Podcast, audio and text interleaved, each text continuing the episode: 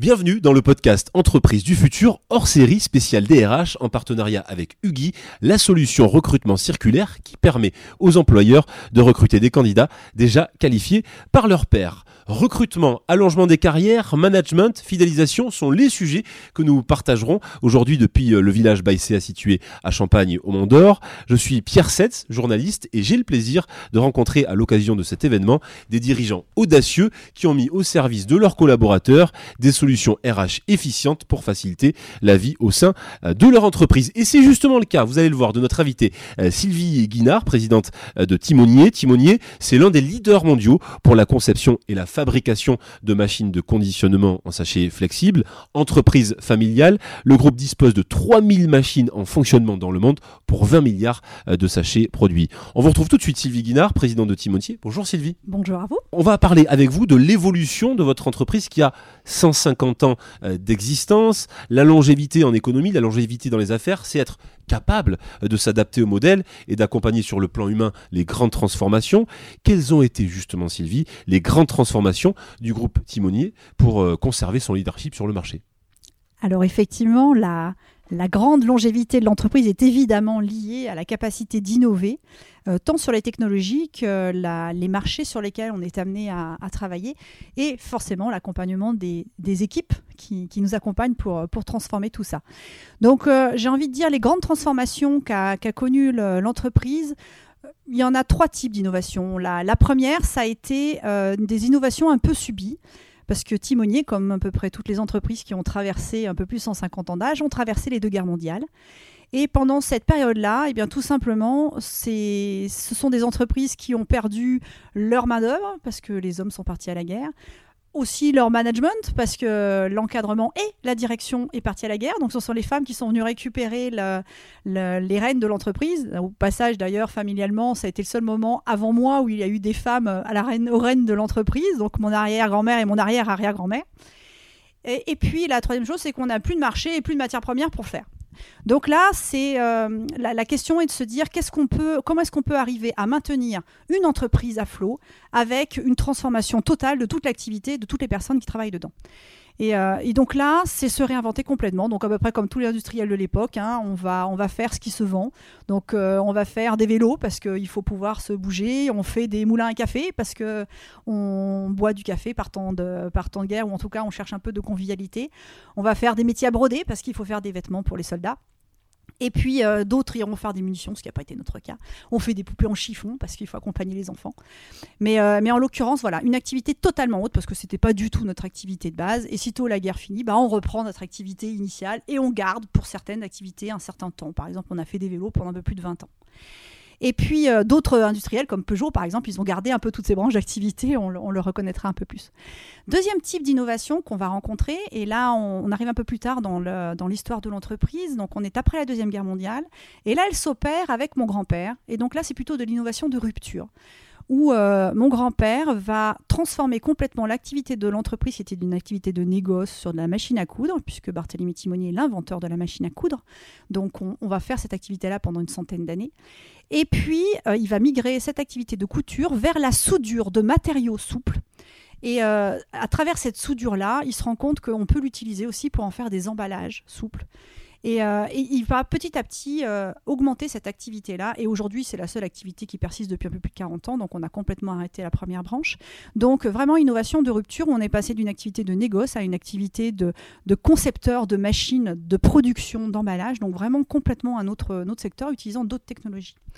Et puis, un troisième type d'innovation dans lequel on est un peu plus aujourd'hui et qu'on accompagne un peu plus aujourd'hui, qui est sur l'innovation incrémentale, où là, on va venir euh, utiliser des technologies différentes, mais complémentaires pour créer des solutions autres.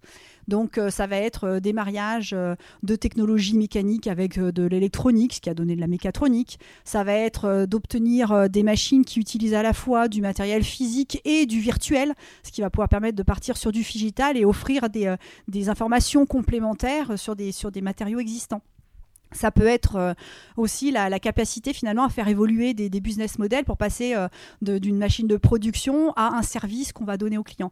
Donc en fait aujourd'hui on est en train de vivre plutôt une transformation des modèles de nos entreprises pour pouvoir euh, concaténer des, des, choses qui sont en train de se créer et que permet le numérique qui n'existait pas avant et qu'on utilise j'espère intelligemment à travers nos outils de production. Voilà donc vraiment l'innovation c'est ça fait partie totalement un de l'ADN de l'entreprise et c'est une notion euh, indispensable pour espérer pérenniser dans le temps, parce que ça va se lier avec la transformation. Et un développement des compétences, à qui on l'a vu, hein, d'une période à une autre, euh, bah, sont bouleversées. Alors évidemment, pour arriver à faire ça, quand il y a des transformations pareilles, évidemment, la structure euh, euh, et, tout l'accompagnement, l'organisation et les compétences attendues et la manière dont fonctionne l'entreprise se trouvent forcément très fortement bouleversées. Alors les gars, les j'en parle même pas, mais quand vous passez d'une entreprise où vous faites du négoce à une entreprise où vous faites de la fabrication, vous allez chercher des compétences complètement différentes. Et alors aujourd'hui, on vit, alors moi je trouve cette époque formidable, on vit aujourd'hui une époque où on est à peu près sûr que quelqu'un qui rentre avec un métier donné 40 euh, ans plus tard, il sortira Enfin, je l'espère pour lui, jamais avec 40 ans de métier de, dans, la même, dans la même fonction et dans le même métier. C'est-à-dire que nos métiers, ils se transforment beaucoup et très très vite aujourd'hui. Et, donc ça laisse l'opportunité à nos collaborateurs de pouvoir effectivement trouver un peu chaussure à leurs pieds en fonction de leur appétence aussi à vouloir se transformer eux aussi dans le long de leur carrière.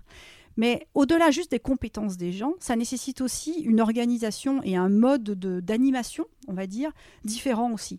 Alors, la, Covid aura euh, souligné, mis en exergue un peu plus de signaux faibles, un peu plus rapidement que ce qui, euh, ce qui était peut-être prévu au départ.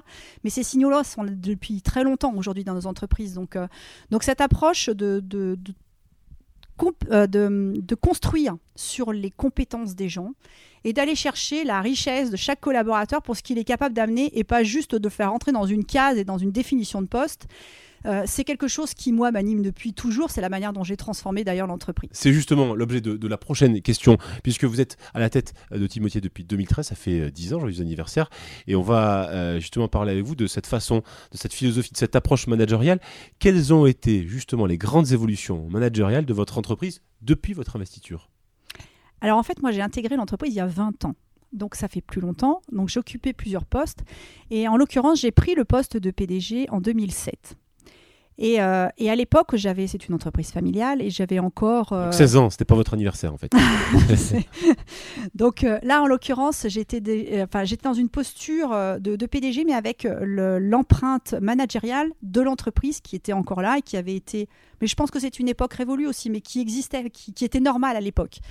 Euh, ou euh, qui avait été très biberonné au mode de management de mon grand-père, qui était le patron avec le grand P, mais avec tous les travers qui allaient aussi avec. C'est le modèle de l'entreprise familiale et c'est tort, c'est ça Mais ça allait avec l'époque. Mm. C'est-à-dire que voilà, c'était non seulement totalement admis, mais c'était normal, c'était recherché, c'était les personnalités qu'on attendait.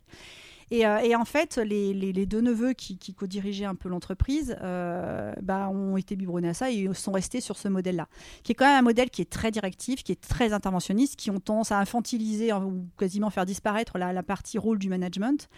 Euh, et, voilà, qui était vraiment dans cette. Alors, ça peut être très efficace quand on a besoin d'aller vite ou d'aller travailler de manière focusée, parce qu'effectivement, il n'y a qu'un seul qui décide.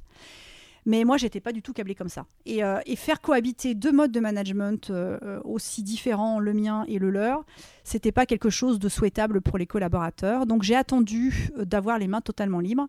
Et en l'occurrence, c'est effectivement le rachat de l'entreprise en 2013 qui m'a permis de le faire. Et, là, à partir de là, eh ben, effectivement, je me suis retrouvée seule aux manettes de l'entreprise. Et là, directement, j'ai annoncé aux collaborateurs que je rachetais l'ensemble du capital de l'entreprise et qu'on allait fonctionner différemment. Donc euh, j'ai été plutôt claire sur la feuille de route avec les collaborateurs en leur disant que la, vision que j'avais moi de l'entreprise et surtout de la direction et du management de l'entreprise, c'était de s'appuyer sur euh, les compétences de chacun en leur indiquant que c'était eux qui connaissaient leur métier bien mieux que moi et que surtout c'est pas moi qui allais leur dire comment il fallait faire et qu'en plus j'allais les aider à grandir dans chacun leur poste pour être encore plus compétents qu'ils ne l'étaient aujourd'hui. Donc ça c'est pour l'aspect compétences des gens. Et puis qu'à côté de ça, il y avait euh, tout l'approche du, des postes de manager qui, euh, qui étaient plus là sur un rôle un peu d'animation parce qu'ils avaient peu de pouvoir de décision. Et en leur disant, voilà, ils vont vraiment prendre pleinement leur rôle Et en face, en, direct, c'est votre manager qui sera, qui sera votre interlocuteur premier. Et j'irai pas leur savonner la planche en les court-circuitant tout le temps. Donc en fait, on va recréer un on va créer un fonctionnement qui va être complètement différent. Et pour être honnête, ça peut déstabiliser un certain nombre de collaborateurs. Alors, valorisation des compétences, développement de l'autonomie, vous parlez de fonctionnement, réorganisation, c'est ça de l'entreprise alors? Alors, il y a eu aussi réorganisation de l'entreprise parce que pour moi, dans, l'idée, c'est qu'il fallait qu'on puisse. Alors, je suis euh, ingénieur mécanicien de formation, mais je dirais que tout le début de ma carrière, je l'ai passé en étant ingénieur d'affaires, qui est un poste très transversal en fait. Euh, et, donc, j'étais arrivée convaincue d'une certaine richesse que peut amener la, transversalité. Et donc, quand euh, effectivement j'ai racheté, je leur ai aussi annoncé qu'on allait créer un, un, des services qui n'existait pas du tout. J'ai d'ailleurs du mal à trouver le nom, donc je l'ai appelé Performance Industrielle. Et dans ce service, j'ai raccroché euh, des compétences qui étaient pour moi transversales, euh, la qualité, le magasin, la, partie usinage, parce que ça s'adressait au bureau d'études pour le prototypage, et la R&D, ça s'adressait à la production, ça s'adressait au service après-vente, ça s'adressait un peu à tous les autres services. Et, et, puis, dedans, j'ai créé de toutes pièces, parce que ça n'existait pas, des, des, rôles de projet, euh, des rôles euh, de, la partie ordonnancement, méthode et autres. Et donc là, c'était de se dire comment est-ce que, de la même façon qu'on a un liant en termes humains, qui est la partie RH, euh, on va dire paye, comptage, gestion informatique, on va, mais un peu plus administrative, on va dire, on va retrouver un liant qui est plus lié au métier.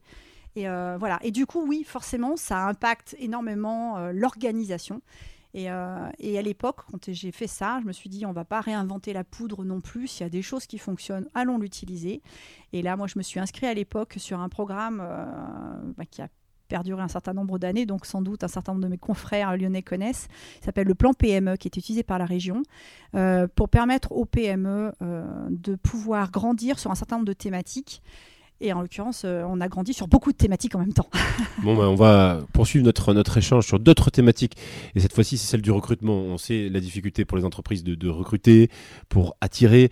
Euh, Sylvie Guidard, vous êtes présidente de Timonier, vous fabriquez des emballages pour des produits sensibles à l'heure en 2023 du, zéro déchet. Comment on fait pour attirer euh, les talents? Comment on fait pour attirer la nouvelle génération? Alors, on fait plusieurs choses. Déjà, on fait parler soi. Euh, et on fait parler de soi tout simplement pour pouvoir coller des vraies images euh, à, ce qui se passe dans l'activité. Aujourd'hui, euh, nous, on, travaille vraiment sur un tout petit domaine hein, qui est effectivement l'emballage souple de produits sensibles. Donc, soit des produits qu'on va s'injecter, des produits qu'on va ingérer, des produits qu'on va mettre en cutané ou en atmosphérique, donc des produits qui sont en, en contact direct avec la santé humaine. Et donc, ces produits-là, on ne peut pas admettre que quand il va être consommé, il puisse être euh, abîmés ou qu'ils puissent être contaminés. Voilà. Donc ça veut dire qu'ils ont besoin d'une protection, ils ont besoin d'un emballage. Et de manière toute simple, hein, euh, un emballage se dit, on a impérativement besoin de cette protection, comment est-ce qu'on fait pour en avoir le moins possible? Donc première idée, est-ce qu'on a besoin de l'emballage? Oui, non, si on n'a pas besoin, on n'en met pas. Après, si on a besoin d'un emballage, pourquoi on le met? Quelles sont les barrières qui sont recherchées? Et après, comment est-ce qu'on fait pour qu'il y ait le moins d'emballage possible? Et c'est très bête, mais quand on est sur très peu d'emballage, eh ben, ça le rend souple. Et c'est pour ça que nous, on est sur cette, sur cette activité de souple, parce qu'on est sur, cette, sur cet ADN euh, depuis toujours, de se dire comment est-ce qu'on fait pour être sur un emballage qui va être le moins impactant possible. Il est nécessaire, mais le moins impactant possible. Typiquement, vous êtes sur une poche de perfusion, vous ne dites pas d'un seul coup, je vais le mettre en vrac. Hein vous êtes sur un produit laitier, vous vous dites, mais c'est. Vous le laissez 4 euh, heures en dehors du frigo, votre truc, il a tourné. Vous le dites pas, mais il y a une dimension d'utilité publique. C'est nécessaire, c'est vraiment lié à la santé. On ne peut pas faire autrement, c'est vraiment lié à la santé.